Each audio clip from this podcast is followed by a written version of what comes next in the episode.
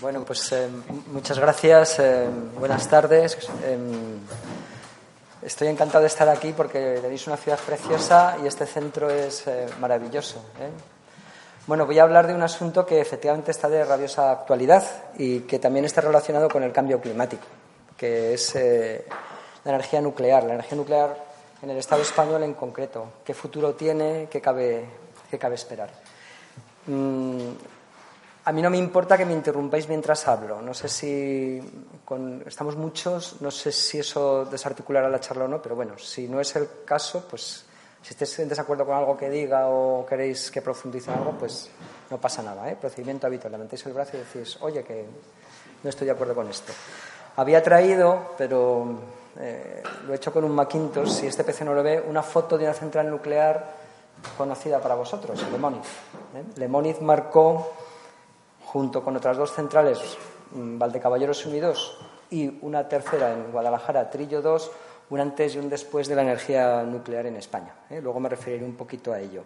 Y aquí a la derecha, no sé si habéis visto esta foto, esto es la central nuclear de Fukushima antes y después. Bueno, em, ¿qué es lo que está ocurriendo con la energía nuclear en el mundo? Voy a dar unas cuantas pinceladas para que nos situemos en ese contexto que sin él es más difícil de entender todo. Podemos decir, sin lugar a dudas, se puede demostrar con cifras, que estamos viviendo hoy en día una crisis de la energía nuclear. La energía nuclear necesita dos cosas muy importantes. La primera, construir centrales nuevas, eso es bastante de cajón, ¿no? Si yo fabrico coches y no vendo coches, pues tengo un problema. Y en segundo lugar, alargar la vida útil de las que funcionan. La de las nuevas centrales, casi al 100%, digo casi porque hay alguna excepción, se plantea solo en países emergentes, como China, India. Hay debates largos en países latinoamericanos como Argentina, que hay una central Atucha que lleva no sé cuantísimos años en construcción. No es verdad, está parada, ¿no? Pero eh, la construcción, pero cuenta con un proyecto. Pero en, países industrializados esto no se plantea, salvo eh, en Europa, la excepción de Finlandia, el reactor nuclear de Olkiluoto, que luego hablaré un poquito más de él, y en Francia una central nuclear gemela de Olkiluoto que se llama Flamanville, Flamanville 3. Son las dos únicas excepciones de centrales que hay en construcción, digo en construcción de verdad, ¿eh? no un proyecto de que está en discusión, no, no, no, que ya se ha movido hormigón, ya se está haciendo calderería fina, etcétera, en construcción de verdad. Y la problemática, por tanto, Mm, las discusiones sobre la nuclear en estos países emergentes y en los países industrializados pues es totalmente diferente. Y entronca, mm, desgraciadamente para un ecologista como yo, pero entronca sobre todo con problemas económicos más que ambientales. Veréis que cuando hablemos de energía nuclear mm, es muy fácilmente y muy a menudo hablaremos de precios, de economía, de cifras y encima cifras con muchos ceros, ¿eh? miles de millones, miles de millones. ¿eh? Y esto es lo que hay detrás del debate. Em, al final, las decisiones sobre energía nuclear. quizá lo tengo un poquito cerca, a lo mejor por eso se acopla. Al final, las decisiones sobre energía nuclear son políticas, ¿eh? como, como sobre energía. Yo puedo deciros, sin equivocarme además, que la energía nuclear, si funcionase de verdad un mercado libre, sin subvenciones o apoyo político de los Estados, no existiría. La primera central nuclear que se construye en Estados Unidos se hace porque se promulga una ley ad hoc, se llamaba ley Price-Anderson, para em, hacer una responsabilidad civil limitada. Esto significa que en caso de accidente, los propietarios de la central no estaban obligados a cubrir todos los efectos del accidente, sino solo un límite. Hoy en día, todos los países, sin excepción, con centrales nucleares, tienen leyes muy parecidas. ¿eh? Por ejemplo, en España el límite sería 1.200 millones de euros en caso de accidente. Eso parece mucho, pero es irrisorio. ¿eh? El accidente de Fukushima lleva por unos 120.000 millones de euros de coste y el de Chernóbil por unos 400.000 millones. Es decir, sin apoyo político no habría nucleares. Por tanto, las decisiones políticas son claves. Nosotros decimos, ahí lo tenéis, que eh, Chernóbil convirtió a la socialdemocracia europea y en particular al Partido Socialdemócrata Alemán en antinuclear y Fukushima lo hizo con la CDU, con Angela Merkel. Gracias a eso, Alemania ha pegado un enorme frenazo a su programa nuclear y va a continuar con su programa de cierre y, ya me estoy anticipando algo que voy a decir luego, Siemens, la gran empresa multinacional alemana, ha cerrado su división nuclear porque no ve que sea un negocio. Además del cierre de Siemens, Westinghouse, la otra gran multinacional nuclear, junto con General Electric, acaba de quebrar. O sea, Westinghouse ha cerrado porque se ha embarcado en diseñar reactores nucleares y no vende, no vende. Y Toshiba, que había comprado Westinghouse, está en números rojos por lo mismo, porque tampoco vende reactores nucleares. La gran empresa multinacional europea que quedaba, se llama Areva, es una empresa francesa, el año pasado tuvo pérdidas de 4.500 millones de euros. 4.500 millones de euros. Es una multinacional, pero es de titularidad pública francesa. Y Francia la ha rescatado a través de EDF, que es Electricidad de Francia, que también es pública. Es decir, los franceses están pagando de su bolsillo los desmanes de la empresa nuclear Areva. ¿Por qué ha quebrado Areva? Porque Areva es la que está fabricando ese reactor finlandés que se llama Olkiluoto, que estaba presupuestado en 3.000 millones de euros, ya veis, ¿eh? miles de millones de euros, en 3.000 millones de euros y que ya van por 9.000 millones de euros de gasto. O sea, se ha triplicado el coste.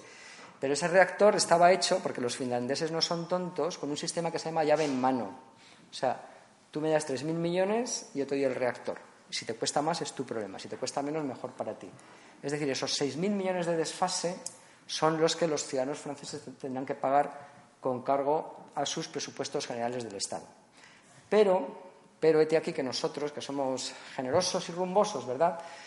Em, en España había un reactor de Siemens, que es Trillo, hay un reactor de Siemens que es Trillo, dos de General Electric, Garoña y Cofrentes, Garoña es General Electric, y el resto era Westinghouse. ¿Quién va a hacer ahora el mantenimiento de estos reactores que quedan en funcionamiento si Westinghouse no está? Areva, Areva. Nosotros vamos a, vamos a sufragar parte de las pérdidas de Areva, les vamos a echar una manita. ¿Quién toma esa decisión? ¿A quién le han preguntado? Bueno, mm, voy a enseñar un par de gráficas para mostrar que efectivamente eh, no solamente estas empresas han cerrado y tienen problemas económicos, sino que efectivamente la aportación de la energía nuclear en el mundo ha decrecido. Aquí están los años, el año 54, que es la primera central nuclear, que no fue esta estadounidense que os he dicho, y aquí está hasta el 2014. ¿eh? Pero podríamos pintar un par de añitos más y se vería la misma tendencia. Aquí se ve una clara bajada. Esta línea amarilla es la eh, energía producida, la potencia producida, y se ve aquí claramente una bajada que se achaca a Fukushima. ¿eh? Tras Fukushima se cerraron varios reactores en el mundo y, en particular, en Japón se cerraron los 50 reactores. Hay veces que ha habido uno en funcionamiento, veces que dos. En estos momentos creo que hay uno. ¿Por qué ha ocurrido esto? Porque en Japón las prefecturas, que son como nuestras comunidades autónomas, sí tienen competencias energéticas y los prefectos han decidido que esos reactores no arrancan, por más que el gobierno central diga misa o la empresa de electricidad TECCO diga misa. ¿eh? Entonces, aquí se ve claramente pues, cómo tras Fukushima la cantidad de reactores ha caído, que son estas barras, y la potencia instalada pues, también ha caído, que es esta línea. Pero fijaos un poco en esta, en esta línea ascendente, ¿no? Desde el 54 hasta aquí, aproximadamente al 89, crece el número de reactores y luego se estabiliza en el mundo. ¿Esto a qué se debe? Pues esto se debe a dos accidentes. Al de Harrisburg, año 79, aquí, y al de Chernóbil, año 86, que son los que verdaderamente frenan, frenan la construcción de reactores nucleares. En, en, el mundo hay unos 440 en funcionamiento y eso verdaderamente es muy poco pues, para una fuente de energía que quiera pintar algo en el panorama. Esto es para que veáis la edad de los reactores nucleares. ¿eh? Estos son 30 años, estos son 40 años, estos son 45 años. Y se ve que hay dos grandes grupos. Un grupo aquí de muchos reactores de unos 30 y otro grupo aquí de muchos reactores de 40 45 años. Es decir, un parque nuclear muy envejecido, muy envejecido. Y muy poquitos reactores jóvenes, ¿eh? con muy poquitos años. Esto lo que muestra es que tenemos una industria en crisis, pero además cuando se dice que la energía nuclear, contribuye a luchar contra el cambio climático, ya empiezo a hablar un poquito de eso, podemos comparar, podemos comparar en esta gráfica cuál es la aportación nuclear y cuál es la aportación renovable. Desde el año 97, estas, estas líneas marcan el incremento de la aportación energética de cada una de las, de las energías. La azul es la eólica, la verde es la solar y la roja es la nuclear. Al día de hoy, la, la nueva instalación de energía eólica ya supera la nueva instalación de nucleares, de, perdón, de fotovoltaica y de eólica muchísimo más. Es decir, cuando se dice, es que se están abriendo nuevos reactores en el mundo, sí, sí, pero se está abriendo muchísima más, muchísima más energía renovable en el mundo, que no es que sea ya el, futuro, es que ya es el presente. Bueno, en España, ¿qué es lo que ocurre en el Estado español? ¿no? Pues como he dicho, el debate es diferente. Aquí tenemos unas centrales antiguas, la más moderna es la central nuclear de Trillo, que cumplirá 30 años el año que viene, y el resto pues ya tienen unos 40 o cerca de los 40. ¿eh? Tenemos un parque nuclear antiguo. Esto eh, significa económicamente que ya están amortizadas, es decir, que la inversión enorme que costaba la central ya está pagada. Por tanto, el precio del kilovatio hora es bajo. El precio, el precio del kilovatio hora, que es distinto del coste, ¿eh? como decía Machado, es propio de necios confundir valor y precio. ¿eh? Pues el precio del kilovatio hora es muy bajo y eso en el mercado, en el mercado eléctrico español es un negocio. En el mercado eléctrico ibérico, porque ya se funciona a nivel de península ibérica, es un negocio. ¿A qué se debe esto?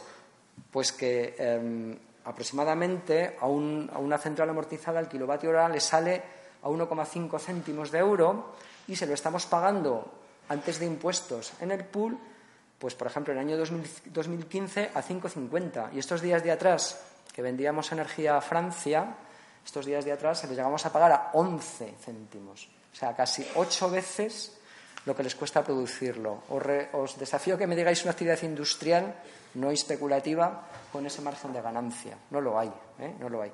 Ese es el verdadero motivo de que el sector eléctrico esté apostando por la prolongación del funcionamiento del parque nuclear, pero no el único.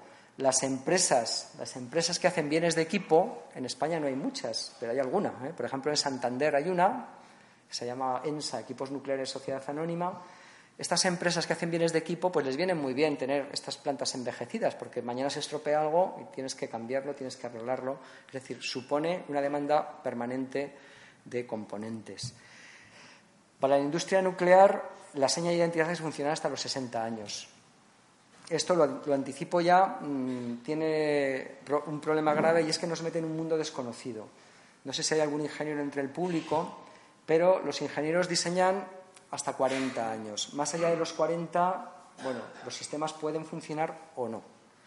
Es decir, que más allá de los 40 no sabemos qué es lo que ocurrirá con diferentes sistemas, diferentes materiales que hay en una nuclear. Pero es que además hay sorpresas desagradables. Por ejemplo, la corrosión.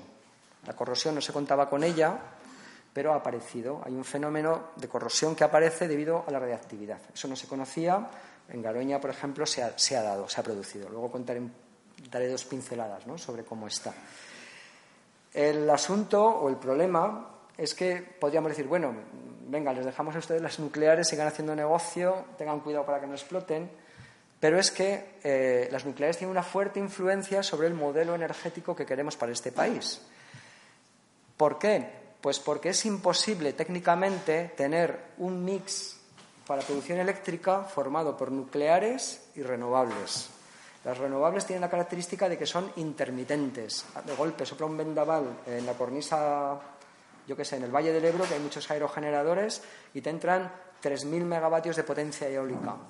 Eso significa que tienes que apagar 3.000 megavatios de otra cosa. Si solo hubiera nucleares y renovables, tendrías que apagar 3.000 megavatios de nuclear en un momento. Eso es imposible. Apagar una central nuclear cuesta 24 horas. Luego, no es gestionable ese mix energético y, por tanto, el atreverse o el empeñarse en mantener las nucleares en funcionamiento significa marcar definitivamente el modelo energético que vamos a tener. Y por eso eh, es un asunto que supera, supera el debate nucleares y nucleares no. Entra en un debate más general donde, mm, en fin, hay, más voces que escuchar, ¿no? Y en particular las voces de, de la ciudadanía. Lo malo de todo esto y digo lo malo porque el gobierno que tenemos es poco proclive a, estos cambios, es que las decisiones se van a tomar esta legislatura. Hay, luego, luego veréis las fechas más en concreto, pero hay tres grandes reactores, tres, Garoña no lo cuento, no creo que reabra, ¿eh? pero hay tres grandes reactores cuyo permiso de funcionamiento se tiene que decidir en el año 2020, justo en esta legislatura.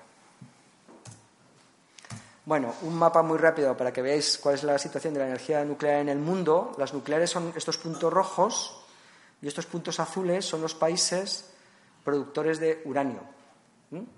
Por ejemplo, Australia, que son bastante listos, no tiene ninguna nuclear y es un país exportador de primer orden en uranio. Bueno, aproximadamente pues generan el 20% de la electricidad en España, la tercera parte en la Unión Europea, la cuarta parte en la OCDE y el 16% en el mundo. Hay que distinguir electricidad de energía primaria, de energía primaria, porque una nuclear tiene eh, un rendimiento del 30%. ¿eh? Luego la aportación es diferente. Solo generan el 5% de toda la energía primaria consumida en el mundo. Solo. Uno podría preguntarse, ¿para eso tanto ruido? Y se lo preguntaría con razón. ¿eh? Tanto peligro, tanto debate para un mísero 5%. Esto es como está el asunto en España. ¿eh? Aquí tenemos Garoña, que la he pintado ya en azul como parada o en desmantelamiento. Me he permitido esa licencia. ¿no? Eh, aquí está la central nuclear de Zorita, que es la más antigua, además muy pequeñita. Aquí está Almarazo 1 y 2, que están en funcionamiento y seguirían las siguientes. Eh, Cofrentes, en Valencia, Vandellós 1, parada desde un accidente en el año 89, eh, Ascó 1 y 2, que son dos centrales en las tierras baixas de, Cataluña, refrigeradas por el Ebro, y Vandellós 2, refrigerada por, por el mar en circuito abierto. Además de nucleares, hacen falta ciertos equipamientos. Fijaos, aquí hay un cementerio nuclear, el del Cabril, que eh, luego diré dos, dos cositas sobre él y aquí una fábrica de elementos combustibles en Juzgado Salamanca. España importa el 100% del uranio que consume. Luego, cuando se dice que la energía nuclear te da independencia energética, pues no es verdad, pero exporta elementos combustibles. ¿eh? Importa uranio y aquí en Juzgado se fabrican elementos combustibles y exporta. Y de hecho, esta empresa, que es ENUSA, la empresa. Sí. sabes algo de, de esa zona de retortillo? Sí, sí. Voy a comentar algo luego. Sí.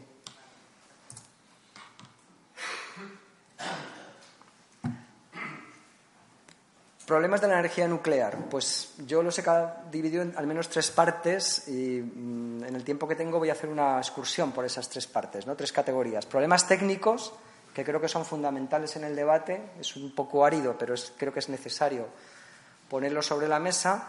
Problemas de una característica éticos y políticos, ya he hablado un poquito antes, ¿no? de que desde el punto de vista político o sin acción política no habría energía nuclear, y problemas económicos, y es que estamos hablando de miles de millones todo el tiempo. Los problemas técnicos, pues son estos, estos cuatro, cinco en realidad, y voy a pasar muy rápidamente. Primero, la gestión o la generación de residuos radiactivos. Aquí os he puesto todas las categorías de residuos que hay en la legislación española y pongo una N en aquellos que proceden de la energía nuclear. El, sí, lo desestado, lo desestado es que eh, a raíz del accidente de los barrios en Cádiz, año 98, hubo que abrir una nueva categoría de residuos que antes no existía, los de muy baja actividad. Después de los barrios vinieron. ¿Ahí qué pasó? Pues que se fundió una fuente de cesio de 100, curios. El cesio mm, se volatilizó y se detectó en Italia.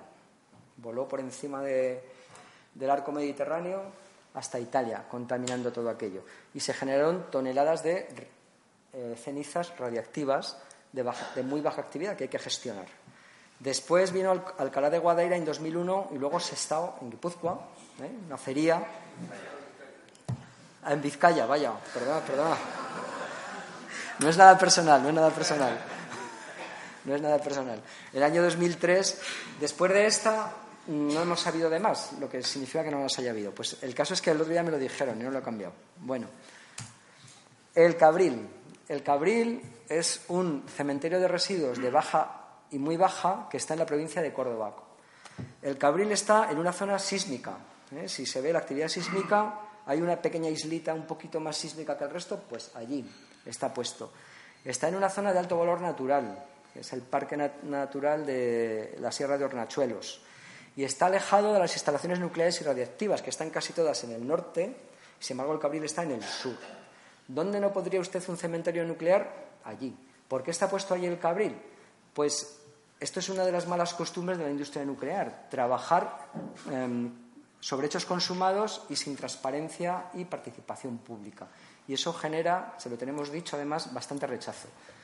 Em, en el Cabril había una mina de uranio y ellos empezaron sin permiso a depositar residuos nucleares en los años 80. Los denunciamos, los llevamos a juicio y ganamos el juicio. No es que diga yo que el Cabril no debería estar allí, lo dijo un juez en el año 2000. Lo que pasa es que en el año 92 se realizó la ampliación del Cabril ya de forma legal, ya de forma legal. Pero es evidente, evidente que sin esa cabeza de puente ilegal del Cabril, ese cementerio nuclear no estaría allí. No sé dónde estaría, pero desde luego quizá en un sitio más conveniente que este. Más grave que los residuos de media y baja actividad son los residuos de alta. Os he puesto aquí una gráfica que os voy a explicar para que entendáis cuál es el problema del que estamos hablando. Aquí, en esta gráfica, tenemos la cantidad de radiactividad de un elemento combustible sacado, gastado, sacado de una central. La energía nuclear, pues tú metes los elementos combustibles, uranio enriquecido, que tiene un cierto nivel de radiactividad, y lo que sacas es miles de veces más radiactivo, ¿eh? lo que sacas. Entonces es esta línea negra de aquí, ¿eh? que es la suma de todo. Y aquí tenemos el tiempo, un año, diez años, cien años. Siglo XX, dos guerras mundiales, las bombas atómicas, accidentes nucleares, en fin, la historia del siglo XX, que os voy a contar. Mil años, ¿eh? desde la Edad Media para acá. Diez mil años, desde la historia escrita para acá. Cien mil años, desde el Homo sapiens para acá. Bueno, tardamos 250.000 250.000 años en que la radiactividad de estas sustancias caigan a la que metimos en el reactor, que no significa que sea inocua. ¿eh? Y un millón de años en ser inocuos. Bueno, ¿a quién se le ocurrió esto? ¿Mm? ¿A quién se le ocurrió obtener energía de estas cosas? ¿Qué podemos hacer? ¿Quién puede garantizar la seguridad de los residuos radiactivos de alta actividad durante, no sé, 500 años, 1000 años? Claro, uno puede decir, hay tanto tiempo que mm, a lo mejor en 3.000 años se le ocurre algo a alguien. Vamos a ver, ¿no? Si se le ocurre algo a alguien. Pero eso es como comentábamos antes, la metáfora del astronauta, ¿no? Yo mando a un astronauta al espacio y ya veremos si se me ocurre algo para traérmelo, ¿no? Pues a lo mejor no se me ocurre nada. Pues aquí puede pasar lo mismo. De hecho, de hecho, como vamos a ver ahora, hay enorme, enorme... Eh, incertidumbre y desconcierto en la forma de gestión. Se habla de cuatro formas de gestión y no me voy a entretener mucho porque todas tienen ventajas e inconvenientes. ¿eh? Por ejemplo, el enterramiento, que seguramente va a ser por la que se opte. De hecho, en Finlandia, además de este reactor nuclear que os he dicho, se está construyendo un cementerio nuclear en Onkalo. ¿eh? Onkalo significa lugar oculto. Y se está construyendo ya un cementerio nuclear enterrado allí. ¿Cuál es el problema del enterramiento? Por un lado, la estabilidad de las formaciones geológicas, que no se puede garantizar. Tú puedes garantizar especialmente la hidrogeología, las aguas subterráneas. Si hay glaciaciones cada 15.000 años, ¿cómo puedes decir que en 20.000 no se va a inundar tu cementerio nuclear por una corriente subterránea? ¿Cómo lo puedes decir? No lo puedes decir, no lo puedes decir. Se habla de reciclado. Uso la palabra que ellos usan. ¿eh? En realidad esto es reproceso. El reproceso tiene graves problemas como la posible proliferación nuclear, la transmutación, que es la esperanza blanca, ¿eh? ojalá existiera, pero no está disponible. Y el almacenamiento en superficie, que es por lo que se ha optado, por ejemplo, en nuestro país, en, el Estado español. ¿no? Entonces, aquí hay un enorme desacuerdo sobre eh, cuál es la mejor o cuál es la menos mala. ¿Cuál es la menos mala? Yo cuando discuto sobre residuos, al final siempre digo lo mismo, digo, hagas lo que hagas, te vas a equivocar, vas a hacer algo mal, hagas lo que hagas. Entonces se trataría de ponernos de acuerdo todos en cuál es la, menos mala. La prueba de lo que digo es que las formas de gestión a nivel internacional son enormemente diversas. Por ejemplo, aquí pongo una foto del de, eh, cementerio nuclear de Clap, en Suecia. En Clap hay un cementerio nuclear temporal centralizado en piscina. En Holanda, luego os enseñaré una foto, hay un cementerio nuclear temporal centralizado en seco en superficie. En Estados Unidos se ha optado por este tipo de cementerios que se conocen aquí como ATIS, almacenes temporales individualizados.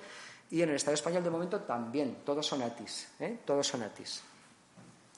Luego, a nivel, a nivel internacional, se puede decir que, no, hay, no hay consenso se empieza a pensar ya en todos los países, hay que reconocerlo en el enterramiento. ¿eh? En futuro dices, bueno, después de que terminemos con el reciclado o el almacenamiento de superficie, podemos ir al enterramiento. Pero, eh, por ejemplo, en, España se habla de hacer un ATC, almacén transitorio centralizado, cementerio nuclear en superficie, que debería funcionar hasta el año 2080. ¿Y luego qué? ¿Eh? ¿Luego qué? Pues luego, a quien, como se dice en mi pueblo, el que venga detrás que arree. Esto es una falta notable de solidaridad, ¿no? Bueno, en, el Estado español funciona el sexto Plan General de Residuos, que se hizo en el año 2006 y que decía que el ATC iba a estar disponible para 2010. Estamos a 2017 y está paralizado. Si queréis luego eh, cuento un poquito más en detalle la situación, si, luego en el debate. ¿eh? En estos momentos está paralizado. Estamos a 2017. Esto ha forzado que todas las centrales nucleares, salvo Vandellós 2, o estén construyendo ATIS, almacenes temporales individualizados, o los tengan planeados. ¿eh? Vandellós 2 todavía no, pero tendrá que hacerlo igual. Aquí tenéis una foto del ATC, del cementerio nuclear de Habog, en Holanda, que es el que se quiere replicar aquí, pero con dos pequeñas diferencias. Primero, este se hizo con un debate social, de hecho este está en un polígono industrial cerca de una ciudad, Jabo, y otro pequeño detalle es que en este, en este ATC caben 600 toneladas de residuos. En España hay que gestionar 7.000. 7.000 ¿eh? Es decir, hay que construir una cosa 10 veces más grande que esta. Dos pequeños detalles.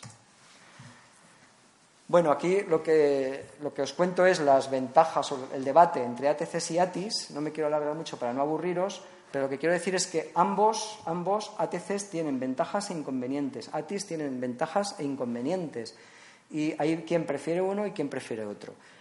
La conclusión es que no tenemos solución satisfactoria. En otros, en otros campos sí, ¿no? Decimos el transporte, pues el transporte público. Pero aquí no. Aquí no tenemos solución satisfactoria. ¿Cuál es nuestra propuesta? Nuestra propuesta es, pongamos sobre la mesa un cierre escalonado de nucleares, aceptable, sensato, y después de eso abramos un debate público sobre cuál es la solución menos mala para gestionar los residuos. Lógicamente los técnicos ahí tienen mucho que decir, pero no solo.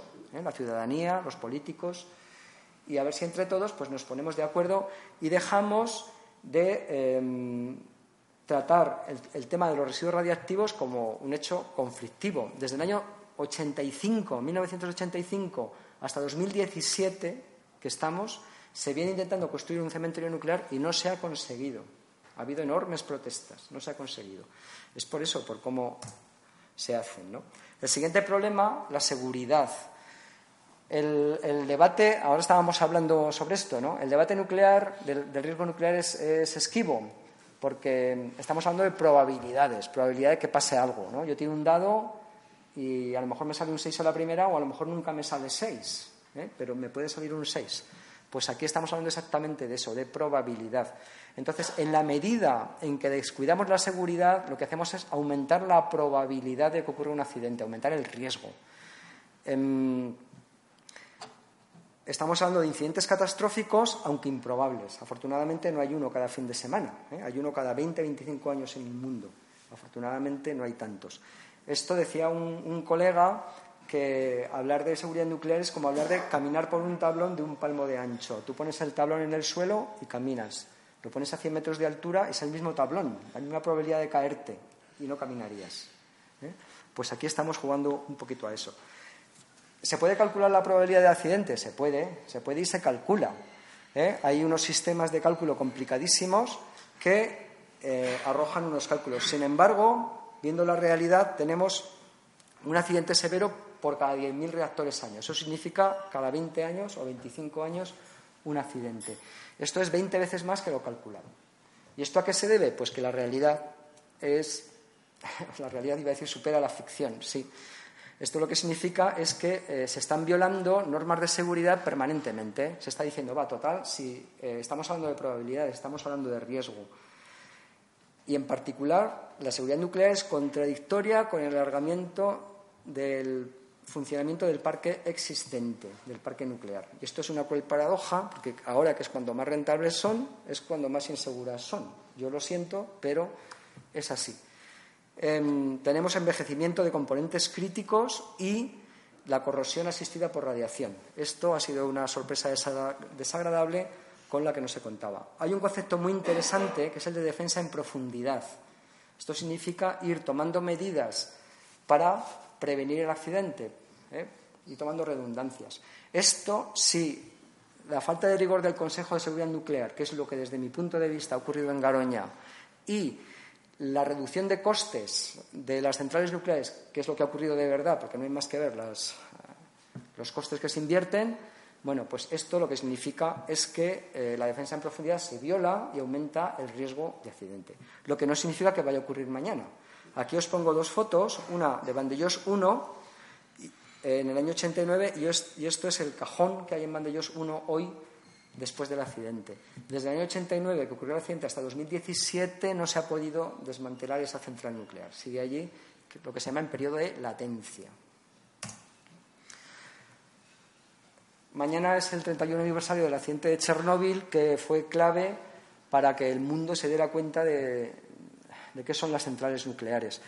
Rápidamente os cuento los efectos. 150.000 kilómetros contaminados, eso es la tercera parte de la península ibérica, más o menos, 7,5 millones de personas afectadas, entre evacuados, etcétera, unos 200.000 muertos. Aquí hay mucho debate sobre la cifra, mucho debate. Esta es la cifra de la Academia de Ciencias rusa.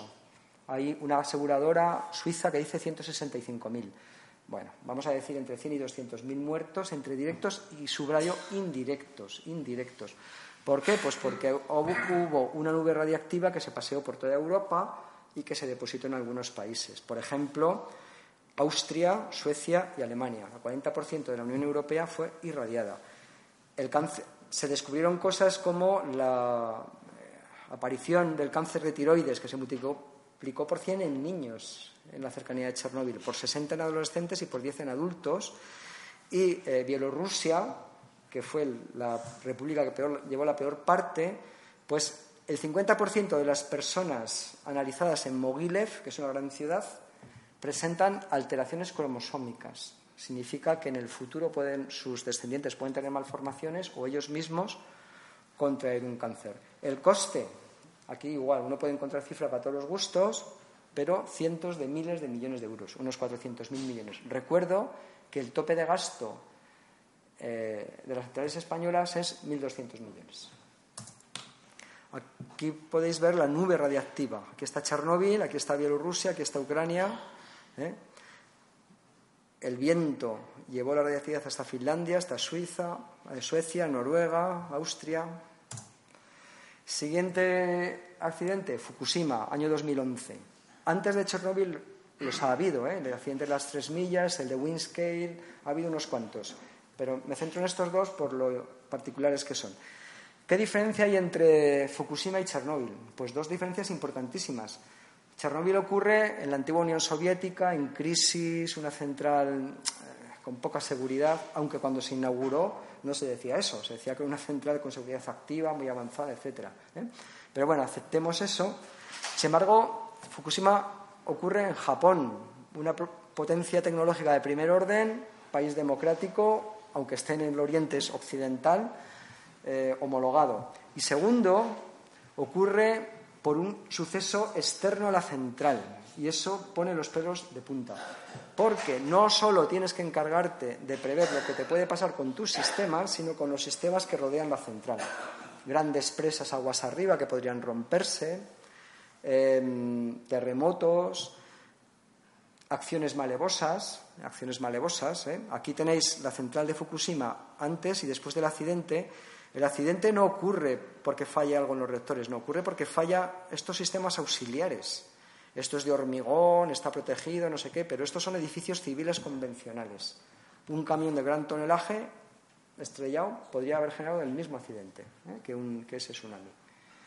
Es decir, estamos hablando de, eh, un fenómeno nuevo, ¿eh? de una situación nueva. Digo, lecciones aprendidas, pues se ha estudiado una y otra vez este accidente y em, esto se resuelve con las famosas em, stress test, ¿no? las pruebas de resistencia de las nucleares. Llama la atención lo que se ha hecho en Francia y lo que se ha hecho en España. Llama la atención. En España se, se han invertido, se van a invertir unos 750 millones de euros. En Francia se está hablando de 50.000 millones. En Francia, hay 50 centrales, en Francia 7, pero en España 7. Es decir, que se está invirtiendo 100 veces más por central. ¿eh? Se diría que aquí no hemos aprendido la lección.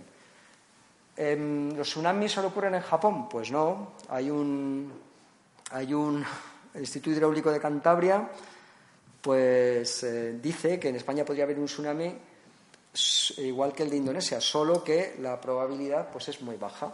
De hecho, hubo un tsunami en el año 1700, cuando el terremoto de Lisboa, ¿eh? que entró hasta, hasta Extremadura. O sea que es algo que no ocurre mucho, afortunadamente, pero que podría ocurrir.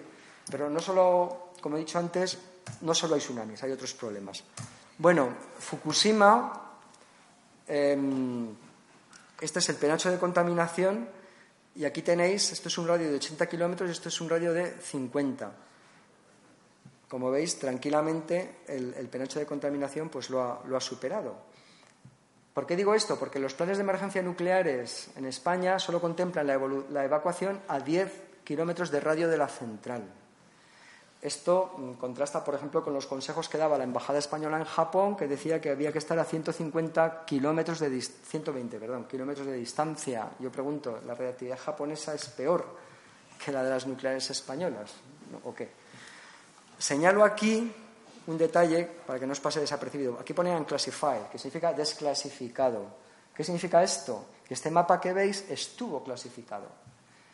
Esto es uno de los problemas graves de la energía nuclear, el secretismo. Incluso después de un accidente, estos datos que muestran cuál es la radiactividad, fijaos, este penacho rojo significa que es invivible, aquí no se puede vivir. ¿eh? Incluso eso, tú eres ciudadano y tienes derecho a conocerlo, pues hasta eso fue secreto.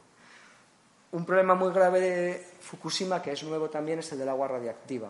Se han producido numerosos escapes radiactivos que han contaminado el mar y están luchando contra un fenómeno que tampoco se conocía, que es el agua subterránea que pasa por los reactores que están enterrados, se contamina y va a parar al mar.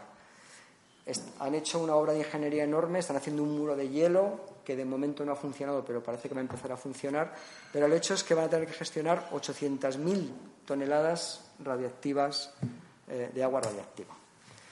Siguiente problema técnico, el combustible. El combustible es el uranio, el uranio no es renovable, no, se gasta y se ha gastado. ¿eh? Y muchas veces se dice, la energía nuclear es muy concentrada, ocupa muy poquito espacio. Pues yo niego la mayor. Claro, hay que contarlo todo, hay que contar también las minas. ¿eh? Un kilogramo de combustible implica mover, a ver que no me equivoque, más de dos millones de kilogramos de tierra. Eso no es concentración. Las minas de uranio a cielo son minas. Esta, por ejemplo, es la mina de Salices el Chico, que se cerró en el año 2000, en Salamanca, ¿eh? donde está Retortillo. Pues, em, para empezar, no es concentrada. Para, seguir estas minas, aparte de ser una verdadera herida en el territorio, porque son minas de cielo abierto, es que emiten radón, que es un gas radiactivo, y emiten polvo radiactivo. Luego tiene un impacto muy gordo sobre eh, las poblaciones vecinas y sobre em, los ecosistemas. Hay dos estudios epidemiológicos, uno del año 99 y otro del año 2000, que muestran un aumento de cánceres cerca de las minas y las fábricas de concentrados. No debería haber puesto de combustible, ¿eh? esto está mal. Concentrados, que no es lo mismo. ¿eh? En juzgado no, se ha demostrado un aumento de, cánceres. El combustible, como digo, es no renovable. ¿Hay, ¿Hay, poco o mucho uranio? Pues depende de lo que quieras pagar por él. Lo mismo que el petróleo, por cierto. ¿eh? Depende de lo que quieras pagar por él, hay mucho más o menos petróleo. Al precio actual del uranio, según el libro rojo del uranio, a menos de 40 dólares, esto está mal, no son kilogramos sino libras, ¿eh? pues hay para 40 años uranio. Un poquito más caro hay para 60 años y a 130 eh, dólares la libra hay para 77 años. Eso es lo que hay. Si quisiéramos aumentar el número de reactores nucleares, para, en lugar de que produzcan ese 5% de energía y nos permitan luchar contra el cambio climático, por ejemplo, ¿por qué? Pues que produzcan el 30%, multiplicad por 6. Pues divididme estas cifras por 6. ¿eh? En lugar de haber para 40 años, pues habría para 6 o 7, en lugar de 60 para 10 y en lugar de 70 pues para 9. O sea, mm, bueno, 77 entre 11. ¿eh? Es decir, 12. es decir, no, no me voy a gastar 9.000 millones de euros para que en 7 años, o en 10 o en 20 años, se me acabe el uranio. No, no tiene sentido. ¿no? La alternativa, pues es lo llamados reactores reproductores o el combustible mixto. De hecho, esto del combustible mixto ya se ha hecho. Del desmantelamiento de cabezas nucleares en la antigua Unión Soviética y en Estados Unidos, buena parte de ese combustible se mezcla con uranio y se mete otra vez en los reactores. Esto se ha hecho en Garoña. ¿Eh? Esto se ha hecho en Garoña, se estuvo haciendo en los años 70, lo importábamos de Inglaterra, nos vendían cabezas nucleares desmanteladas. Es la única eh, del Estado en la que se ha hecho, por cierto. Em, el problema de los reactores reproductores, que pueden, pueden quemar no, bueno, mucho más uranio, pues es que el, único que había, bueno, había dos comerciales, uno en Japón y otro en Francia, y los dos han sido desastrosos. ¿eh? Los dos estaban estropeando todo el tiempo. De hecho, fue el Partido Socialista francés el que paralizó el eh, reactor Superfénix, Superfénix francés. ¿eh? En España, ya lo he dicho, se importa el 100% del uranio.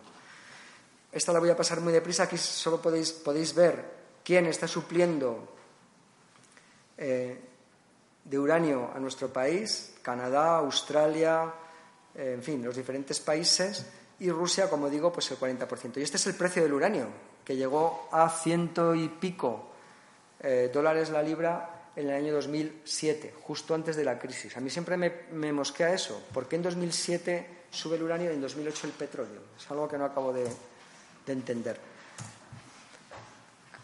Un problema que tiene la energía nuclear y preocupa mucho, sobre todo a la industria nuclear, es lo que llamamos proliferación, es decir, las tecnologías de doble uso, esas tecnologías que se pueden usar para eh, uso civil y uso militar. Y hay mm, dos, grandes, dos grandes elementos. Uno, las tecnologías para hacer nucleares o para hacer combustible nuclear que son de doble uso, por ejemplo, la tecnología de enriquecimiento del uranio. Si queréis, luego bajo un poco a los detalles más técnicos. Me los voy a saltar. ¿eh? Em, el, uranio enriquecido puede estar al 4% para un reactor nuclear o al 90% para una bomba. El procedimiento para enriquecerlo es el mismo. Hay dos, centrifugación, difusión gaseosa, los mismos, los mismos. ¿Qué ejemplo conocemos cercano? Irán. Irán ha instalado un montón de centrifugadoras para enriquecer uranio. Ellos dicen que para sus centrales nucleares. Pregunta, Irán es el tercer o cuarto país productor del mundo de petróleo y el segundo país productor del mundo de gas. ¿Para qué quiere centrales nucleares? ¿Eh? Ahí dejo la pregunta. La desconfianza de todos sus vecinos, Israel, Arabia Saudí, etcétera, está perfectamente justificada. ¿Irán tiene derecho a tener eh, una bomba atómica? El mismo que Israel, ninguno. ¿eh? No deberían tener derecho. No nos confundamos, porque en algunas charlas, cuando hablo de esto, me dicen, pues Israel la tiene, Irán también. Digo, no, ni Israel ni Irán. El enemigo de mi enemigo no es mi amigo, no es mi amigo, o no tiene por qué. Em, el problema que tenemos con esto es que quien rige o el tratado que rige eh, la relación con el arma atómica es el Tratado de No Proliferación, que es bastante hipócrita, porque autoriza a cinco potencias, Estados Unidos, Rusia, China, Francia e Inglaterra, a tener bombas atómicas de forma legal y el resto de países no. La India, por ejemplo, pues eh, se quejó y dijo, yo no firmo el TNP, ¿eh? Yo no firmo el Tratado de No Proliferación porque yo quiero ser una potencia como China. ¿Por qué no? no? España firmó el Tratado de no, Proliferación en el año 87, tan tarde como en el 87. Recordad que Franco murió en el 75. ¿Por qué? Porque los políticos, hasta que llegó el PSOE y alguien dijo, oye, mira, esto es una gilipollez, no vamos a hacerlo, estaban pensando en hacer una bomba atómica. ¿Eh? Hubo, en la época de Franco estaba el proyecto Islero, Islero es el toro que mató a Manolete. Pues estaba el proyecto Islero para hacer la bomba española y luego la central nuclear de Vandellós 1, que fue la que se accidentó en el 89, producía plutonio militar. De hecho, por eso sus residuos están en Francia. ¿eh? No porque no se puedan tener aquí, que se puede, sino porque producían plutonio militar. Además de este asunto, de estas tecnologías de doble uso, existe otro problema, que es el de las bombas sucias. Este es un problema de la gestión de los residuos de alta. ¿Qué ocurre si alguien se coge un contenedor de residuos de alta y se lo lleva? Pues sería muy preocupante, porque coges un poco de explosivo convencional, lo forras y no te quiero contar la que se podría montar. ¿Esto ha ocurrido? Sí, ha habido en la mitad de los 2000 hubo contrabando de plutonio, hubo contrabando de plutonio y esto es preocupante.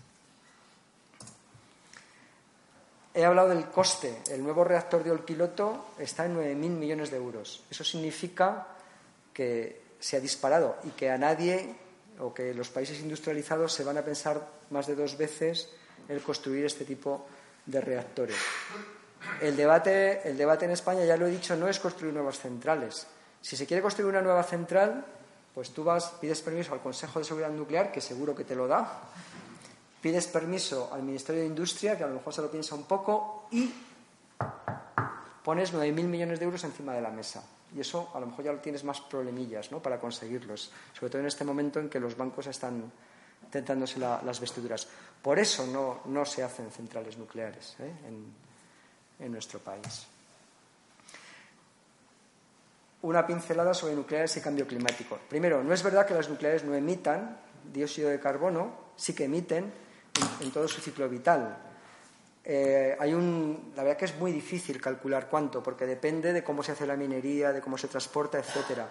Pero hay un estudio que se ha publicado hace poquito que hace, a su vez, estudia todos eh, los sistemas de cálculo de emisiones y este hombre, que es un, no me acuerdo de dónde es, me parece que es de Singapur, dice que emiten 66 gramos de CO2 por kilovatio hora, que es la quinta parte de una central de gas. Emiten la quinta parte de una central de gas. No se puede decir que no emitan. Pero el problema es, el problema es eh, producen el 4% de toda la energía y el 16% de la electricidad. Para ser una alternativa, como digo, hay que multiplicar esta producción pues, por un factor el que me digáis. 3 para llegar al 12%, 7 para llegar al 21%. Bueno, pues me dividís esa cantidad de uranio por ese factor y eso es lo que va a durar la nuclear. Eso es lo que va a durar la nuclear. Creo que no se puede, no se puede proponer seriamente la energía nuclear como una alternativa al cambio climático a nivel eh, eh, global, ¿no? a escala global. Otra cosa es el debate local, en el que aterrizaré ahora. ¿eh? ¿Qué, debates son de actualidad en, España? Pues el ATC de Villar de Cañas, de Cuenca, que he hablado un poquitillo, y que está mm, pensado en unos terrenos que hasta los propios técnicos del Consejo de Seguridad Nuclear dicen que, son inapropiados. Dicen que son inapropiados. El proyecto de la mina de uranio en Retortillo em, aparece una empresa australiana que se llama Berkeley, que le compró en USA, la empresa nacional de uranio, los derechos de explotación por unos 50 millones de euros, pero en USA se había ido de allí. En USA se había ido porque ese yacimiento está gastado. Berkeley dice, no está gastado, hay no sé cuántas toneladas de uranio. Es verdad, pero el precio que cuesta sacar ese uranio es, según en USA, unos 100 dólares la libra, aproximadamente el triple de lo que cuesta hoy el uranio. ¿Por qué Berkeley se mete en eso? Pues Berkeley se mete en eso porque es una empresa que no está haciendo minería en realidad, que está especulando, está especulando. El día que Berkeley anunció que había comprado los derechos de explotación de un, yacimiento en, España, esto lo anuncia a nivel mundial, sus acciones, el valor de sus acciones se triplicó. Luego, de entrada, alguien ya ha ganado más de 50 millones de euros que les costó. ¿eh? en, la actualidad, en la actualidad, el proyecto está parado porque falta el permiso para la fábrica de concentrados. Una, una, mina de uranio sin fábrica de concentrados no tiene sentido, porque tú no vas a sacar toneladas de tierra, las vas a cargar en camiones y las vas a trasladar hasta otro sitio para que se haga el concentrado.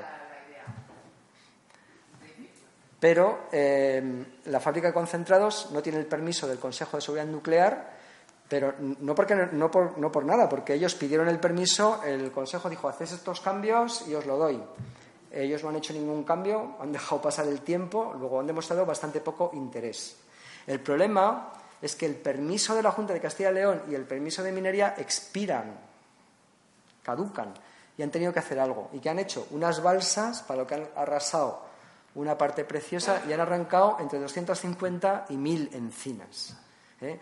Hemos conseguido que un juez lo paralice y hemos conseguido que de momento el, ministro de Industria diga públicamente que el proyecto está suspendido y que no tiene permiso. De momento así está todo. ¿eh? Pero es insensato, es insensato el destrozo que están haciendo para un yacimiento que no se va a explotar, que no se va a explotar. Bueno, la ampliación del cementerio nuclear del Cabril es clave si se quiere prolongar el funcionamiento de las nucleares, porque no caben los residuos, no caben. Y finalmente, ya lo he dicho antes, la, clave del debate nuclear en, nuestro país pues es la prolongación del funcionamiento de las nucleares a 60 años. Garoña está, por tanto, en el ojo del huracán, pero la clave no es Garoña, la clave es Almaraz. ¿eh? ¿Por qué? Pues porque Almaraz son cinco Garoñas, cinco Garoñas. Por el camino, en la luz verde que ha dado el Consejo de Seguridad Nuclear a Garoña, ya hemos avanzado. Se gana, iba a decir, gana la banca.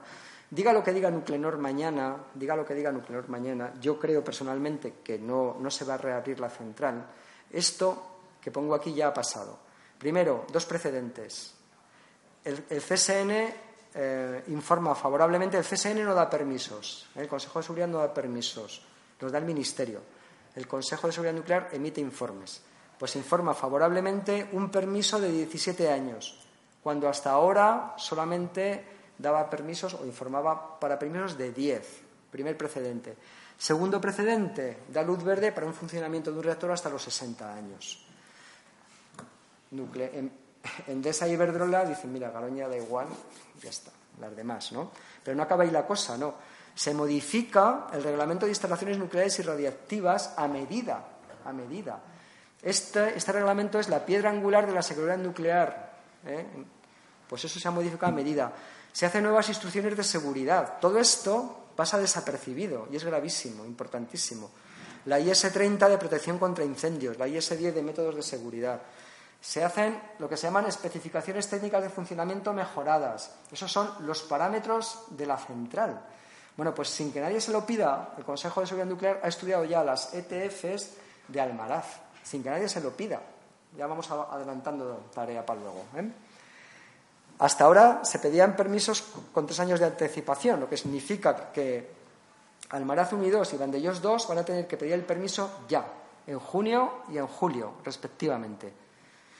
Y es necesario un plan de extensión de, funcionamiento. Aquí os pongo, os voy a dar, no os quiero aburrir mucho, dos brochazos sobre cómo está Garoña. ¿eh? Garoña es un reactor de agua en ebullición, y aquí hay un esquema. Esto es la contención, ¿eh? que es ese cubo ahí cuadrado. por cierto, Garoña es idéntica, idéntica al reactor número uno de Fukushima. Incluso empezaron a funcionar el mismo año, el año 71. Bueno, la contención fue reparada a raíz del accidente de Chernóbil las penetraciones de las balas de control, estos agujeritos de aquí abajo, las barras de control son los frenos de la central. ¿eh? Se mete la barra de control y se para la reacción. Bueno, pues están corroídas, están fisuradas, se podrían romper. De hecho, hay algunas reparadas. El barrilete, que es esta pieza de aquí, también sufre corrosión y en el año 2000 se le soldó un cincho, así todo alrededor, para que aguante.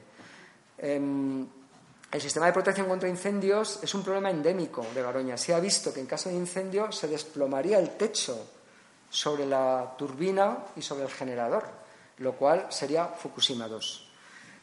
Y, eh, como digo, es una central con, una seguridad muy degradada y el problema es el riesgo.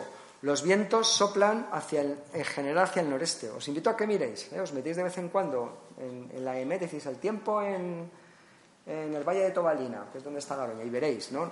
Mayoritariamente norte-noreste. O sea que aquí probablemente llegaran, ¿verdad? Y está en la cabecera del río Ebro, en la cabecera del río Ebro. Seguid conmigo en el mapa. Burgos, La Rioja, Aragón, he saltado Navarra, Cataluña, un desastre eh, incalculable. Esto es lo que el Consejo de Seguridad Nuclear le pide a Garoña que haga, esto es lo que cuesta 220 millones y aquí falta eh, un sistema de refrigeración, eso falta. ¿eh? Eso tendría que hacerlo también Garoña y eso llevaría quizá la cosa a 270 millones. El problema de Garoña es que empezó muy mal. ¿eh? La, inauguró el, caudillo y eh, este fue el inicio, el verdadero inicio de la industria nuclear española.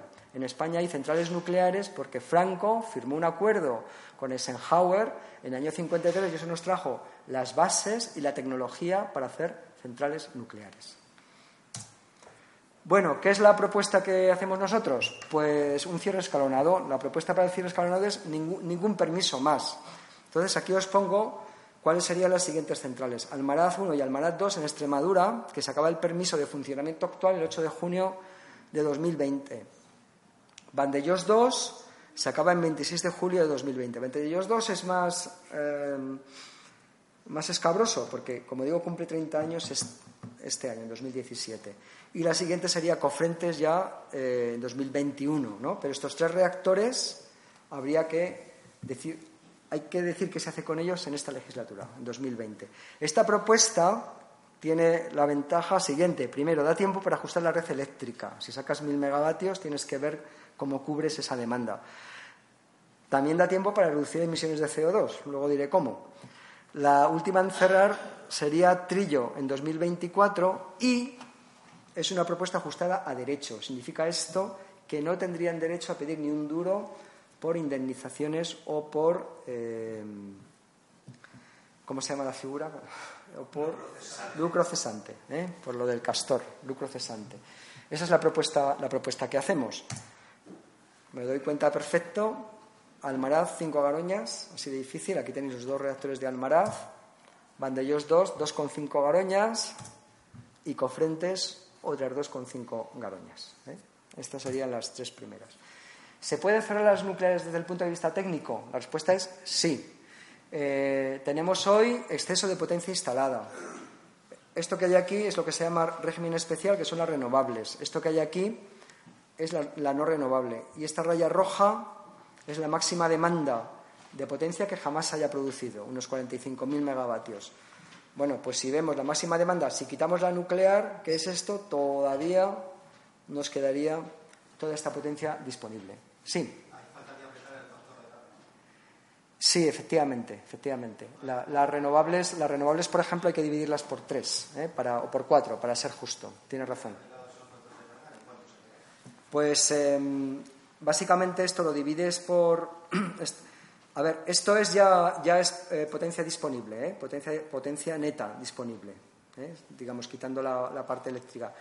El factor de carga, pues em, las, centrales nucleares están aproximadamente al 90% y los ciclos combinados, etcétera, en principio incluso factores superiores al 90. En realidad están al 15, están al 15, pero porque están aquí no se encienden. ¿eh? Pero digamos la disponibilidad podría ser también cercana al 90. O sea que estas cifras, salvo esto de aquí, que efectivamente habría que dividirlo por 4 para ser justo, ¿eh? Eh, todavía se sostiene lo que digo. Todavía se sostiene lo que digo. Bueno, tenemos exceso de potencia. Si unimos esto al precio elevado, esto explica por qué no se construyen nucleares. Antes se decía, no, es que hay que acabar con la moratoria nuclear. Mire, la moratoria nuclear acabó en el año 94 y se terminó de pagar en el año 2015. Y no hay moratoria nuclear. O sea, si usted quiere hacer una nuclear, haga los procesos que ya he dicho anteriormente y lo puede hacer. Hubo un auge de ciclos combinados se habla mucho de la burbuja inmobiliaria y muy poquito, o incluso de la burbuja de las renovables y nada de la burbuja de los ciclos combinados. Se han construido 25.000 megavatios de ciclos combinados, 40 centrales, y eh, están funcionando, como acabo de decir, al, al 15-20% porque el gas es caro y no entra. Están funcionando a eso. ¿Y eso cómo se resuelve? Pues se resuelve introduciendo un término que se llama eh, garantía de potencia, que el año pasado fueron 900 millones de euros. O sea, aproximadamente unos 1.000 millones de euros al año va eh, para rescatar los ciclos combinados. ¿eh? Hemos rescatado la banca, rescatamos las autopistas, también los ciclos combinados. Esto que digo aquí, necesidad de renovables por culpa del nuclear, esto ya ha pasado. En la Semana Santa, no recuerdo bien el año, creo que era 2006, Hubo un vendaval enorme en la península y entraron de golpe un montón de miles de megavatios de eólica. Los megavatios, pero lo puedo explicar con esta gráfica. Aquí tenéis una gráfica, esto está sacada de la web de Red Eléctrica Española, hay muchísima información, también útil para entender el recibo de la luz. Y aquí tenemos la cobertura de la demanda. Estas son las horas, esto es la noche. ¿eh? Por aquí se hace de día y esto es ya cuando todo el mundo llega a casa a cenar y pone la tele y se hace la cena, ¿no? Y otra vez la noche. Y aquí vemos cómo se cubre la demanda con las diferentes fuentes de energía. Esto azul de aquí es la hidráulica. Esto morado es la nuclear. Esto de aquí es el carbón. Esto es el gas por ciclo combinado. Esto verde es la eólica y esto el resto de renovables. Aquí está la cogeneración, la incineración, la solar, etcétera.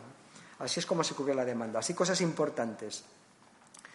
Cuando la renovable entra, por ley, entra, sustituye a las demás. Entonces, ¿aquí qué es lo que ocurriría? Que si entrasen más renovables, imaginaos aquí, pues lo primero que se expulsa es el gas. Lo siguiente que se expulsa es el carbón, esta franjita de aquí, y lo siguiente la nuclear. No, la nuclear no se puede expulsar. La nuclear sigue funcionando. ¿Qué hay que hacer entonces? Pues poner los aerogeneradores, se llama en bandera, en perfil, para que el viento no les haga girar, o tapar tus paneles solares y dejar que la nuclear siga funcionando. Esto ocurrió, como digo, en ese año fueron 3.000 megavatios, tres centrales nucleares durante unas 15 horas. Y ocho números y sale bastante, bastante dinero. Bastante. Es como coger barriles de petróleo y tirarlos porque no queremos, sí. Una pregunta, ¿pero la prioridad de despacho de las renovables no las, no las no, no, no, no. ¿No lo ha basado en que entre siempre que sea más barata? Sí, pero hay, eh, las, las, renovables entran siempre a coste cero. Como tú ya gastaste la, como gastaste ya la, eh, la instalación, ya compraste la instalación, entran siempre a coste cero. O sea, el, el, mantenimiento lo vas a tener que hacer igual, etcétera, etcétera. Siempre entran. Ya no, ya no le obliga que sea esa la primera, es decir, que si entra otra, Sí, de hecho, de hecho aquí, aquí está, la hidráulica siempre entra, bueno, siempre, depende de cómo estén los embalses. Lo de la hidráulica es otra estafa que daría para otra charla, daría para otra charla. ¿eh?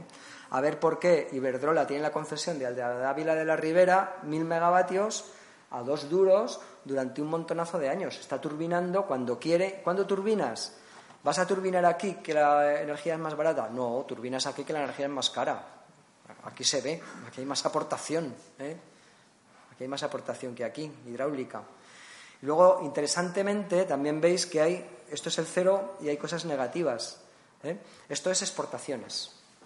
Muy a menudo, para ajustar la demanda y la oferta, pues se exporta a países vecinos, en particular a Francia. ¿eh? Francia a veces nos vende y a veces le vendemos. Desde el año 2004, eh, el intercambio neto con Francia es que somos exportadores. Desde el año 2004, con la excepción quizá de algún año, no recuerdo bien, un par de años, eh, el Estado español ha estado exportando energía a sus vecinos.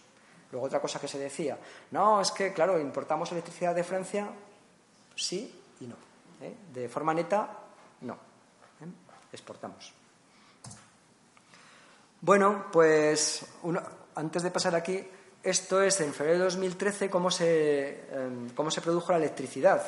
Esta parte de aquí son las renovables y esta parte de aquí pues son todas las demás. ¿no? Esto es la, la eólica, la solar, la hidráulica, la solar térmica.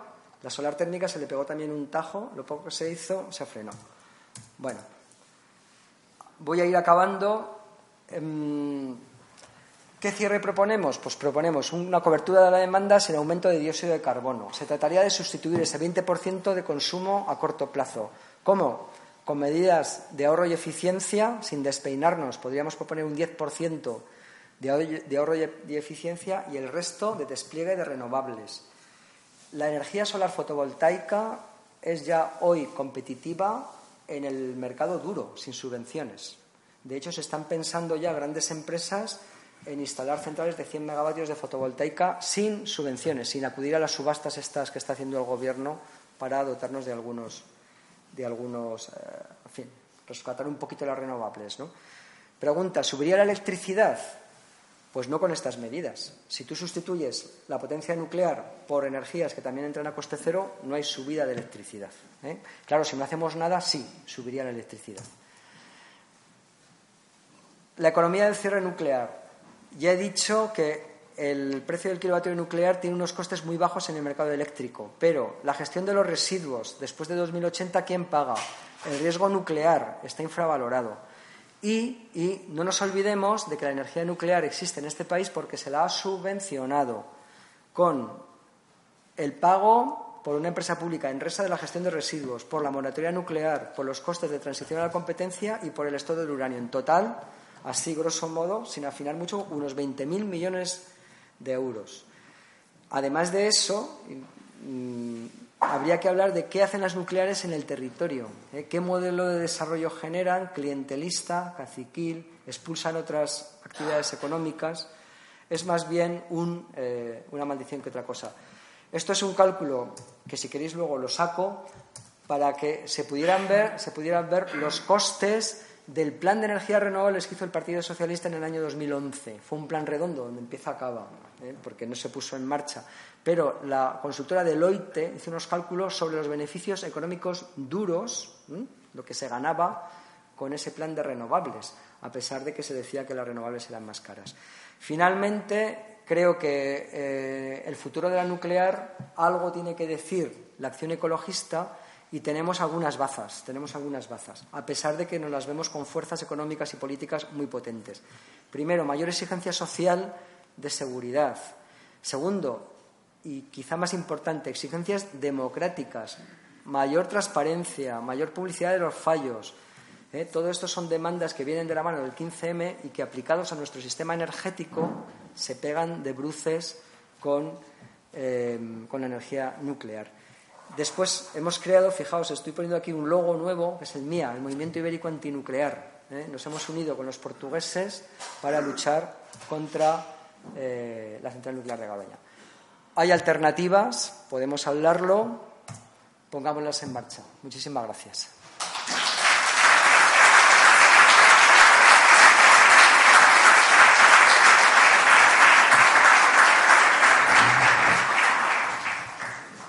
Bueno, pues eh, muchísimas gracias, Francisco, eh, por, por, hablarnos de estos retos, de estas alternativas, de los problemas técnicos, en algunos casos, éticos en otros casos. Si les parece, aunque Paco ya antes ha dado la oportunidad, permíteme que te tutee, de ir eh, haciendo aportaciones, comentarios, si les parece, este ya es el turno oficial en el cual, pues bueno, si tienen alguna duda, algún comentario que quieran hacer, pues bueno, levanta la mano, les pasaremos el micrófono. Sí les pediría síntesis a la hora de exponer la pregunta pues para que haya tiempo suficiente para que todos ustedes puedan, puedan hacer las, las aportaciones que consideren. Por allí.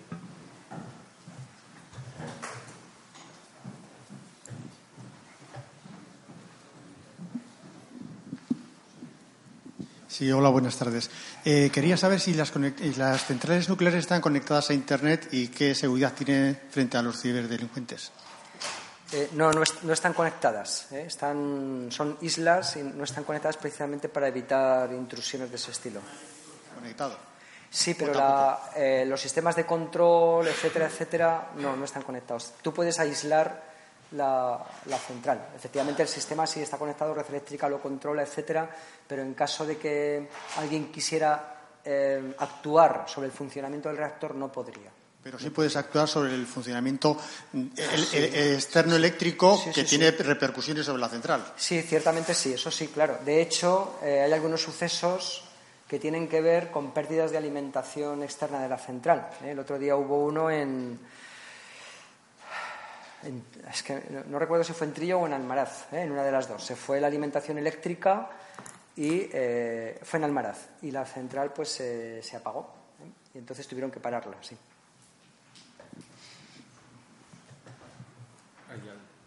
atrás del todo. Eh, hola, buenas. Eh, yo quería preguntarles a ver si estas propuestas que, nos ha explicado eh, se las ha podido presentar a miembros del gobierno o a grupos políticos y qué le han contestado. Gracias. Pues gracias, gracias por la pregunta. Es una de las acciones que estamos llevando a cabo, ¿no? los, contactos, los contactos políticos. Estamos teniendo reuniones con diferentes partidos con desigual resultado. Eh, con Unidos Podemos, ellos se han comprado nuestro calendario, ¿eh? es el que están llevando y, bueno, pues me parece fantástico, ¿no? Con el Partido Socialista Obrero Español, ellos proponen un cierre en 40 años. Lo que pasa es que depende tanto de lo que pase en el Congreso de junio que no sabemos. ¿no? La persona que se encargaba, la Pilar Lucio, que era la secretaria de Medio Ambiente, nos ha dicho abiertamente que ella ya no está en la dirección y que no puede garantizar la postura que tenga el partido en el futuro. ¿eh? Aunque ellos una y otra vez dicen que cierren 40 años, cosa que, por ejemplo, en la legislatura de Zapatero pues incumplieron con Garoña. Esquerra Republicana, también hemos hablado con ellos y eh, la verdad es que ellos dicen que habría que negociar un calendario. No acaban de decirnos cuánto, también 40 años.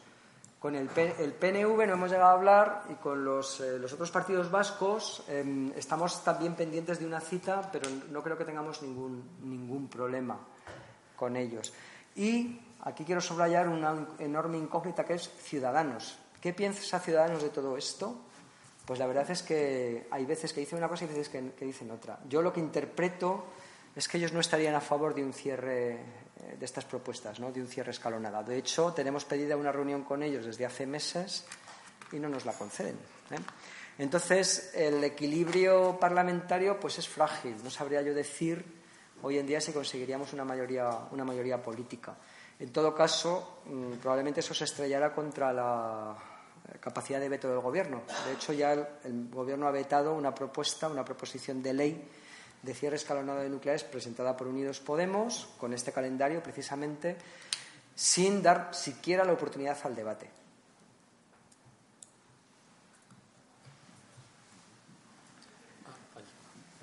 Eh, buenas tardes. Yo le pediría a ver si es factible el que nos enviasen por correo electrónico los gráficos y sobre todo los costos, la diferencia de costos. Claro, porque aquí pues, pues no se puede digerir todo eso. Sí, sí, sí. Entonces, claro, aunque yo reconozco que es una cosa personal suya, que claro, igual no es, por, y por eso le digo si es factible. Encantado, encantado. No, no, no, perdón, permíteme, porque es el conferenciante, pero esto lo voy a contestar yo. Todas las conferencias que se están dando en este ciclo Ágora son grabadas, están siendo grabadas en este momento, tanto la conferencia en sí como las preguntas. Por eso les pedimos que usen el micrófono para que se pueda grabar. Y están disponibles tanto estas como las anteriores en, las páginas web. Con lo cual, si entran en Ágora K 2050 o en la página de Fundación Cristina Nea, del Ayuntamiento o, del Museo San Telmo, pueden ver la conferencia íntegra, parar en el momento adecuado, aumentar los gráficos. O sea, técnicamente es posible todo esto. De todas formas, yo ofrezco mm, un, informe eh, de texto escrito, que creo que son unas 20 páginas, donde hay recogidas muchas, no todo esto, porque hay muchas cosas nuevas que han pasado recientemente, pero hay muchas, muchos elementos de estos recogidos que puede enviar por correo electrónico a quien lo desee. ¿eh? Es un PDF, no ocupa mucho. Sí, yo lo comprendo. Esto es, esto es mi obsesión, mi obsesión por demostrar con datos lo que digo. ¿eh? No sé si es sana o no pero me persigue esa obsesión. Muy bien, muchas gracias.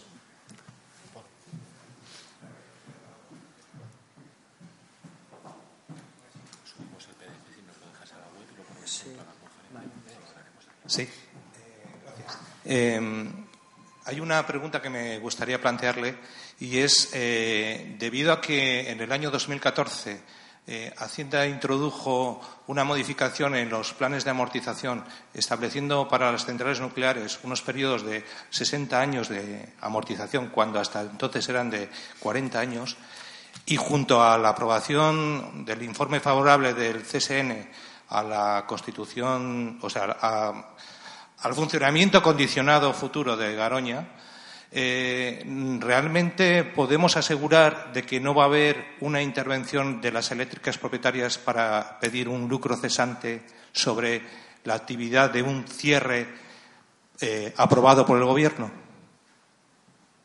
Gracias. Em, es una buena pregunta, pero hay un precedente. Hay un precedente. Cuando en el año 2009 eh, se, discute sobre el futuro de Garoña, bajo el gobierno de Zapatero, Em, el, Consejo de Seguridad Nuclear da un permiso, mejor dicho, informa favorablemente para un permiso de 10 años y el Gobierno da permiso hasta 2013. Eh, Nuclenor demandó al Gobierno eh, por lucro cesante y perdió en varias instancias hasta el Tribunal Supremo. Es decir, haya eh, jurisprudencia para que eso no, se produjera. Es decir, eh, además la sentencia es muy rotunda. El Gobierno tiene potestad para definir su política energética y, por tanto, para otorgar o no permiso a una nueva instalación. Otra cosa diferente es qué ocurre si el permiso ya está otorgado. ¿eh? De ahí nuestra propuesta y de ahí eh, el momento tan importante que estamos viviendo. Si estos permisos se otorgan, luego sí. Luego ellos dirán, oye, mm, el Estado me ha, me ha dejado funcionar diez años más, no me puedes cerrar y tendríamos un problema grave. Por eso digo que las decisiones que se tomen en esta legislatura van a marcar el futuro del modelo energético, o por lo menos de producción de electricidad de este país, los próximos 10, quizá 20 años.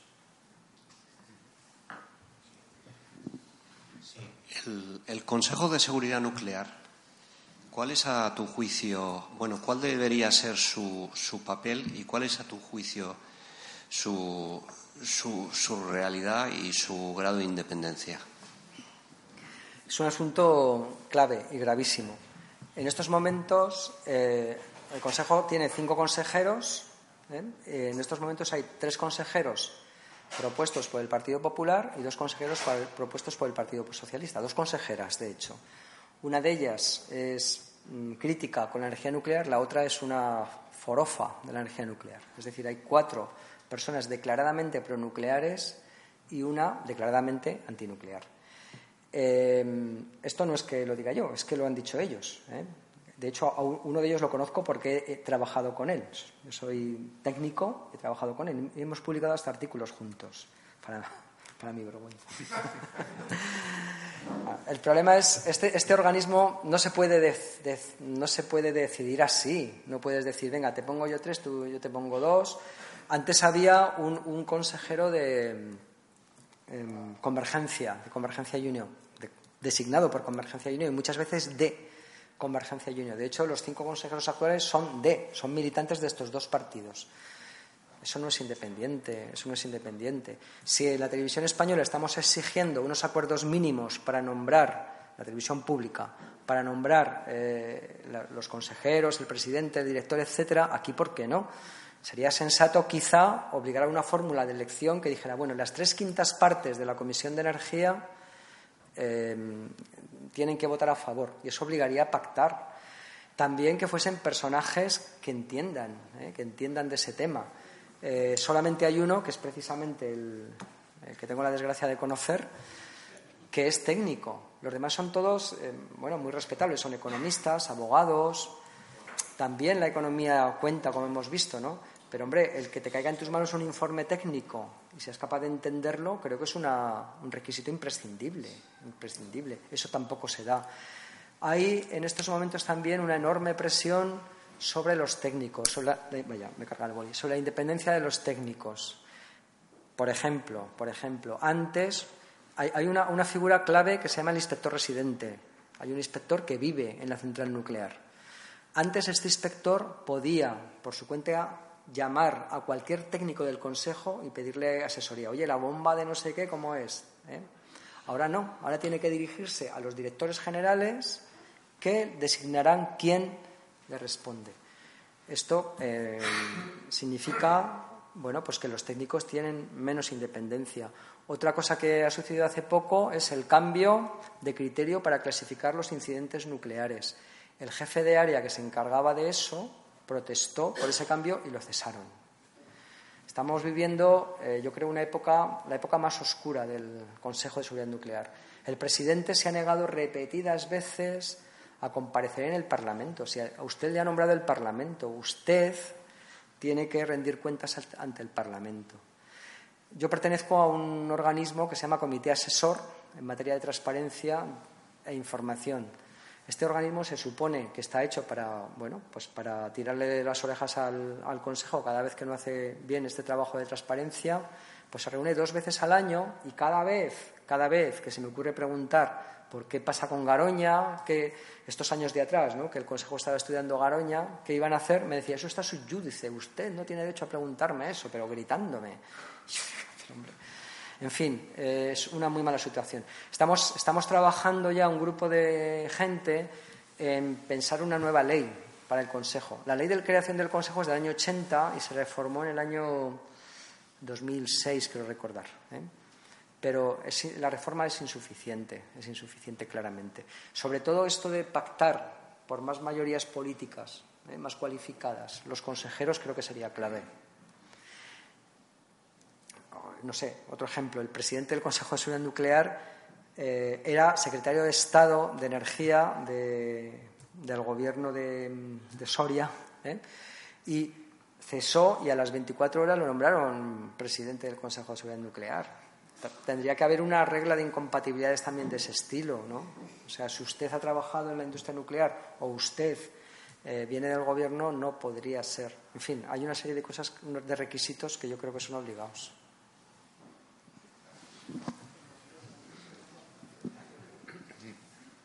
Sí, hola. Me, me interesa la parte técnica de la alternativa propuesta al cierre de las nucleares y era para ver si me podía recomendar algún informe que analice más a detalle esa alternativa al cierre de las nucleares. Sí, em, hay, bueno, hay bastante trabajo hecho, bastante trabajo hecho. El problema que tenemos aquí, em, yo, he trabajado en varios planes energéticos alternativos, ¿eh? desde los tiempos de AEDENAT, ¿eh? que hicimos un plan, hemos, hemos hecho varios planes, planes energéticos, incluso diciendo a qué ritmo habría que, habría que ir sustituyendo unas fuentes de energía por otras. ¿no? Eh, la realidad se ha encargado de tumbarlos todos. ¿eh? Entonces da un poco de vértigo siempre ponerse, pero sí que hay trabajo hecho. Sí que tenemos, por ejemplo, en, Ecologistas en Acción elaboramos un informe de un plan de energías renovables para el año 2030 y cómo llegar a él. Cómo llegar a él. Ese informe, desde mi punto de vista, es demasiado duro en la exigencia de ahorro. Sin embargo, el plan que yo propongo, que es muy sencillito, ¿eh? con un ahorro muy limitado del 10% y una sustitución del otro 10% de potencia nuclear, a corto, a corto plazo se podría hacer. Ya a medio plazo habría que ser más ambicioso. ¿eh? Pero la propuesta sería primero nuclear fuera, luego carbón fuera y convivir gas y renovables intentando usar el gas lo menos posible hasta que se pueda prescindir también del gas. La clave para esto último es que haya sistemas de almacenamiento eléctrico. ¿eh? Y bueno, se está trabajando también. La pila Tesla, ¿eh? eso ha sido un- una ruptura tecnológica muy importante y de hecho las- toda la producción de pilas de Tesla hasta 2020 están ya vendidas. Eh, se trabaja también en ultracondensadores e hipercondensadores. En fin, hay una serie de tecnologías que están ahí, de las que se habla muy poquito y que algún día aparecerán y nos abrirán puertas. Yo siempre digo que frenar las renovables es ponerle puertas al campo, porque eso va a llegar. Pero mm, eh, eh, igual, te digo lo mismo, el informe te lo puedo facilitar también.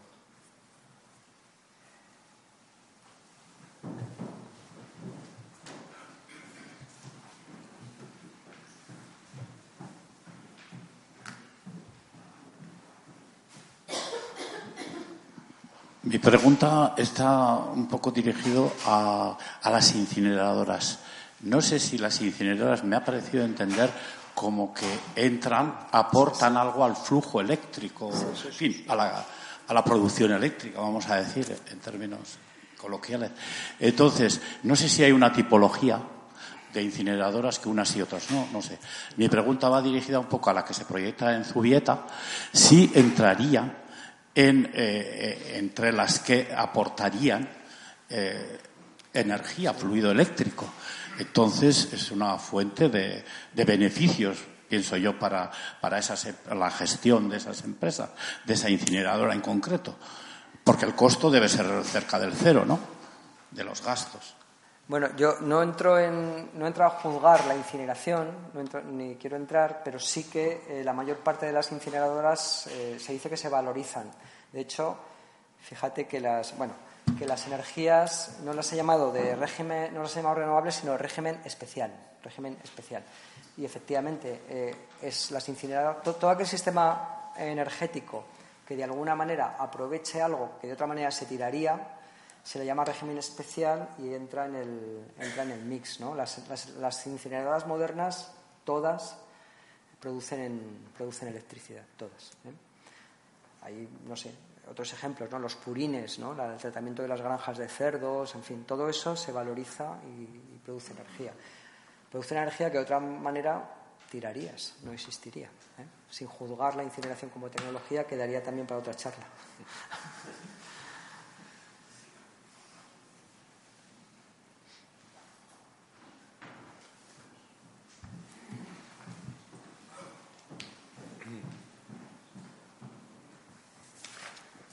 Hola. Oye, te hablo, te hablo desde el Valle de Tobalina. Ah. Eh, bueno, soy de Donosti, pero eh, tengo contacto. Eh, ¿No hay una posibilidad de que haya planes de reconvertir la instalación en un ATC o un ATI? Y otra, otra posibilidad es, aunque las dos empresas mañana se reúnen, eh, dado que Nuclenor tiene esta funciona al 50% de participación y una es pro y otra es anti, eh, la anti o la pro, la pro compre eh, los derechos del anti o un 1% y ya tenga posibilidad de inclinar la balanza de esa decisión.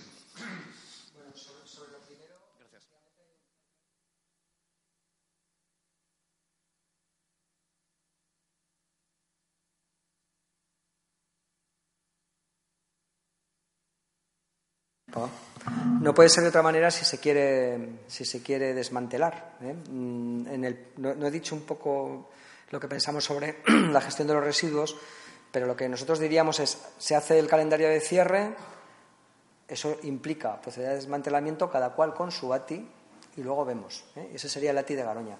¿Hay planes para hacer un ATC en Garoña? No. ¿eh? En actua- actualmente, eh, Enresa está emperrada en hacer el ATC en Villar de Cañas, y no hay quien saque de ahí.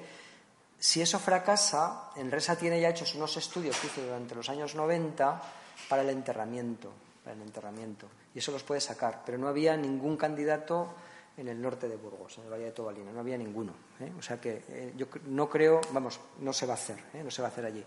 Y sobre lo otro, sobre lo otro, el problema, el problema es que no es que Endesa le pueda comprar el 1% a Iberdrola, porque si tú te quedas con el 49%, te vas a quedar con el 49% de los 220 millones que hay que invertir más el riesgo.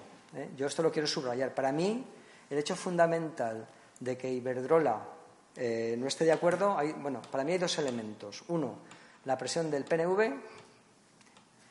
Bueno, vamos a decir tres elementos. La presión del PNV. Dos, eh, Iberdrola quiere vender energía verde y no puede decir que vende energía verde si tiene una nuclear como Garoña en funcionamiento.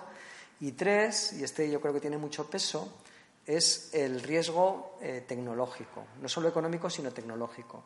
Tú te gastas la mitad de esos 250 millones y ¿quién te dice que a los dos años no se vuelve a estropear la central? No te falla una penetración, no, no se te rompe la turbina, no te falla cualquier elemento que en el mejor de los casos te obliga a parar la central y a invertir, gastarte más pasta y en el peor de los casos a un accidente. ¿eh? Un accidente. Ese, riesgo está ahí y yo creo que es definitorio ¿eh? para, para Iberdrola. Entonces, Endesa no tendría que comprarle el 1%, tendría que comprarle el 50%, tendría que comprarle su participación.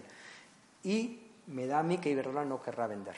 ¿eh? Yo creo que vamos a asistir a una pugna muy fuerte sobre, sobre quién es quién. Aquí tenéis quién posee, quién posee qué. ¿eh? Iberdrola es la verdecita.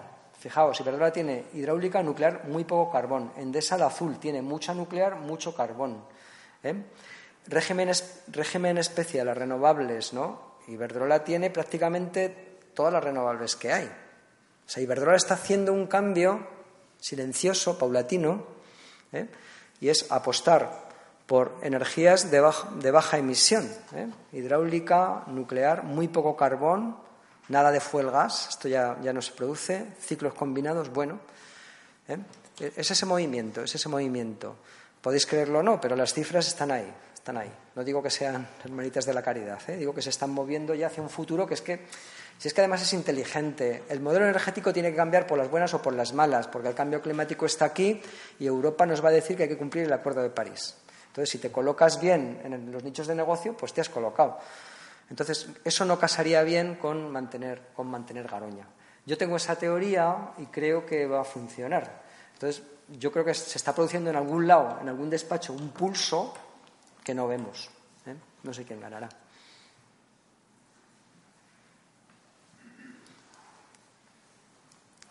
Sobre esto puedo contar una anécdota muy rápida sobre esto de los pulsos y, acabo, ¿eh? permitidme, permitidme. Y es que em, un alto cargo parlamentario, no voy a decir nombres, un alto cargo parlamentario em, iba a recibir al director de la central nuclear de Almaraz a petición del director de la central nuclear de Almaraz. ¿eh? Él pidió la entrevista. Este hombre dijo, vale, vale, te recibo. Un alto cargo parlamentario antinuclear, ¿eh? Vale, te recibo y hablamos, no hay ningún problema. Pasa el tiempo, pasa el tiempo, pasa el tiempo y él que no va, que no fija en la reunión, que no fija en la reunión y ya la secretaria del parlamentario llama a la secretaria del director y le dice, que además son secretarias las dos, dos mujeres, y dice, oye, ¿qué pasa? ¿No estáis interesados en la entrevista? Dice, no, esto ya se está ventilando a niveles más altos. ¿Cómo de altos? ¿Dónde se está ventilando esto? ¿Eh? A mí eso me cabrea mucho, ¿eh? no sé si lo notáis, me enerva. No, no, eso hay que ventilarlo donde hay que ventilarlo, ¿eh? que es los señores que hemos votado y que tienen que tomar estas decisiones democráticamente. Bueno, pues si les parece, con esta última reflexión eh, eh, vamos a dar por terminada esta, esta charla.